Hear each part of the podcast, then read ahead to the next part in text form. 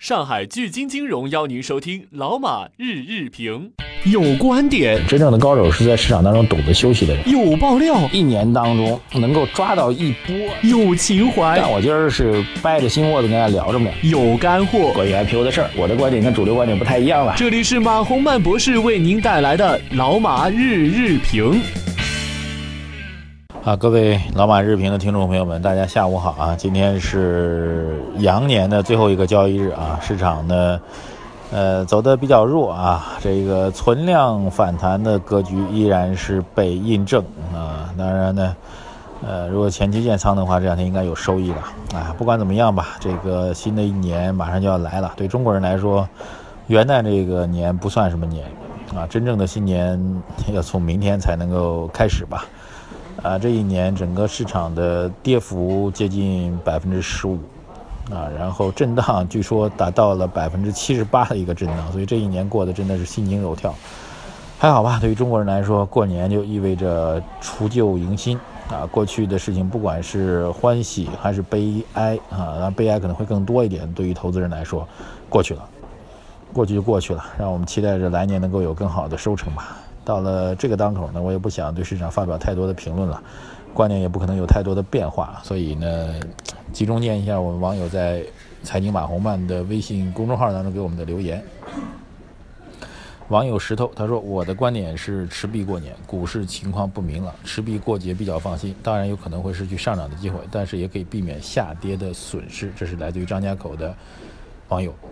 闪闪红心，他说：“马老师新春快乐！今天大盘反弹，我回本了，非常感谢您的指导。新年给我们讲课吗？当然谈不上讲课啊，是我们一起来交流啊。本人虽然最近一段时间对于经济形势和市场的判断还是比较准的，但是也难免会有误判啊。如果这一年来有误判，给各位造成的损失，也请大家能够原谅。”网友闪闪红心他还说：“今天尾盘我减仓了，希望您的举措是对的，好不好？”中原地产罗春啊，他的建议是，目前上证指数 MACD 出现快速金叉，出快出现金叉，如何理解？是不是意味着买入信号？怎么合理用 MACD？还有上证的五日均线目前平稳、平稳还稳定，是不是筑底行为？如何判断？然后祝我们新年快乐。呃，我个人的感觉，本周的市场交易应该还是确定了一个底部吧。最大的不确定性就外患已经逐步的消除了，美联储加息所导致的外患现在已经逐步的消除了。那么现在最大的压力就是外患消除，内忧依旧啊，等待着宏观经济能够有好转的开始，那就是真正交易机会的出现。我们一直在等待这个机会。网友幸福。看照片是一位阿姨，她说：“马博士你好，提前给你拜个早年吧，祝你和家人身体安康，猴年大吉大利，万事如意。”啊，这祝福也送给我们的网友，大家猴年一定要幸福。网友临江县他说：“问我们一个这个钢铁行业的一个发展吧。”他说：“今天讲的钢铁去产能，国有钢铁很难操作的例子。”他说：“我来补充一下，拿的就是九钢红星的举例。”当年扩大产能，其实企业的董事会是坚决反对的，但是国有企业是领导任命的，要求讲政治，知道该投资赔钱也必须要咬着牙上。所以九钢红星目前去产能的下游对策就是报巨亏，上市部分亏六十七亿，整体亏损八十七亿。他说问我有没有亏有没有水分，三年分担八十七亿，每年二十多亿，不痛不痒，还要得戴上 ST 的帽子。一次弄个大的，政府也就明白了，企业的经营还是政府企业自己说了算。那国有企业嘛，正像您说的，其实很难去彻底扭转了。这就是我对于这个去产能。今天刚刚又发布的消息是，煤炭行业的去产能的政策也已经开始比较细化的开始落实了。所以不管是钢铁还是煤炭，去产能的政策将会成为2016年政府比较棘手，但是政府又要努力的一件事情。能不能做好呢？有信心。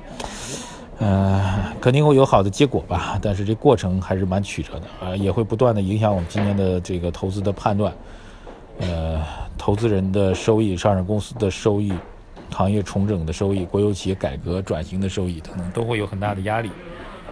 呃，网友绿茶呢给我们留了个手机号幺三五尾号是四五六八，您是要干嘛呢？留言给我们。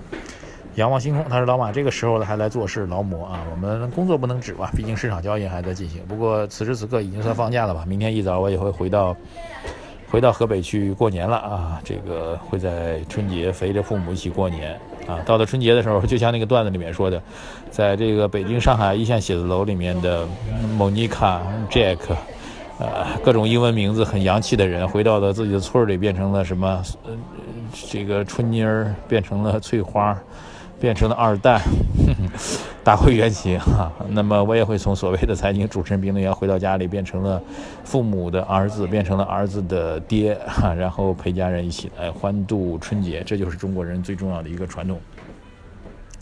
网友志荣他说：“我是要老马的书的，如何拿到老马的书？留下你的联系方式，留下你的通讯地址，我们会尽快来安排啊。那春节前有点耽误了。”网友明华他说：“我是您的忠实听众，呃，给我很大的帮助，很想求书的地址啊，是江苏无锡的史明华，我们收到了。”网友博弈他说：“马博士，我是广西的，也是一位姓马的听众，本来是想听听的，不过听了两三个月之后的三千点下方入仓了。”首先，本人是股市的小白，在零八年跟市入了，对本人来说是钱的股。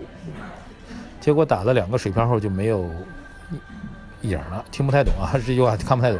一直疼到听到马博士的声音，现在最重要的就是学习学习，跟马博士学习。在这里跟马博士拜个早年，祝马博士猴年万事如意，也祝您万事如意，祝您这个尽快从投资界的小白变成股市的大咖。对于股市大咖来说，最重要的是规避风险，不要贪婪。说起来容易，当然比较难。网友这个很复杂啊，Dora Man 零八零三啊，想请教一个问题：如何判断大盘某某分钟顶背离或者底背离？这只要把那个均线系统调成的这个这个分钟线就可以看出来了。当然，这种非常短线的交易，呃，主要是判断这个短期。当你确定了要买或者卖的时候，只是在具体当天的交易当中，你要选择一个所谓的卖或者卖的高点。的时候才会遇到这种用分钟图来看这个顶背离或者底背离，呃，大多数情况其实用不着的。有网友王鑫问我们这个开心贷啊，P to P 的理财，问我知道不知道？这个还真是不太知道。哎，P to P 东西实在是太多了，呃，所以风险会越来越大。而且二零一六年应该风险会集中爆发的时候，这种集中爆发就意味着会有更多的 P to P 公司倒下。谁会倒呢？说实话，我也不敢去断言，但是倒的会越来越多。如果大家非要做 P to P 投资的话，也应该做一个这个投资方向上的怎么讲，叫做投资方向上的一个配置啊，不要把这个呃鸡蛋放在一个篮子里。网友 Leo F 他说马红曼喊我的名字啊，谢谢，收到。三皮他说国家靠房地产一比五的杠杆，不怕出现次贷危机吗？老马分析分析。呃，我倒觉得次贷危机的概率还不是很大，因为我们现在政策定的基本目标呢是这个叫做去产能、去库存啊，所以并不意味着它上涨，这是两个概念。呃，我估计出现次贷危机的金融方面出现次贷危机的概率还不是特别大的，我倒觉得去去库存、去去产能能够带动经济宏观的复苏。呃。还有一位网友是李岩，他是对温亚鹏兄的这个计算方法提出了他自己的看法，温兄可能也做了相关的回应。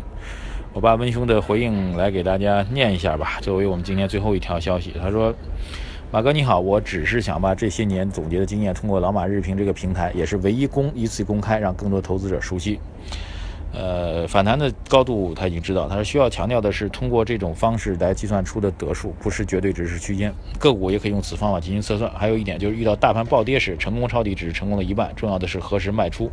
卖出的位置需要参考计算出指数反弹高度和所持股票的反弹高度而定。不管哪个位置先到或者已达到临界点，就应该考虑全部卖出股票，获利了结。万万不能人心不足蛇吞象。凡事事不过三，既然成功了三次抄底，我已经非常满意了。我不会再进行第四次底部的预测，因为那样是毫无意义的。请大家不要幻想牛市很快到来，熊市只是刚刚开始。回复昨晚网友的第二点质疑，就是这种计算的方式，零八年以后才产生的，在零八年那一次的牛熊转换当中，本人损失惨重。呃，这个计算方法其实确实在市场趋势这个形成单边单边的趋势时候，就是一直在上涨或者一直在下跌的时候，所谓的抄底、所谓的见顶，其实都会是错误的。所以这是一个趋势上的风险，也特别提醒给大家。好，这个时间关系，今天不聊太多了。希望大家在春节期间能够过得开心啊，能够继续关注我们的节目。如果春节期间国际市场当中有一些新的东西，我也会及时来上传我们的节目。也祝大家羊年大吉！万事顺意啊！到了新的一年当中呢，能够投资更有回报，学习更有长进。马洪曼愿意一直陪着您走下去。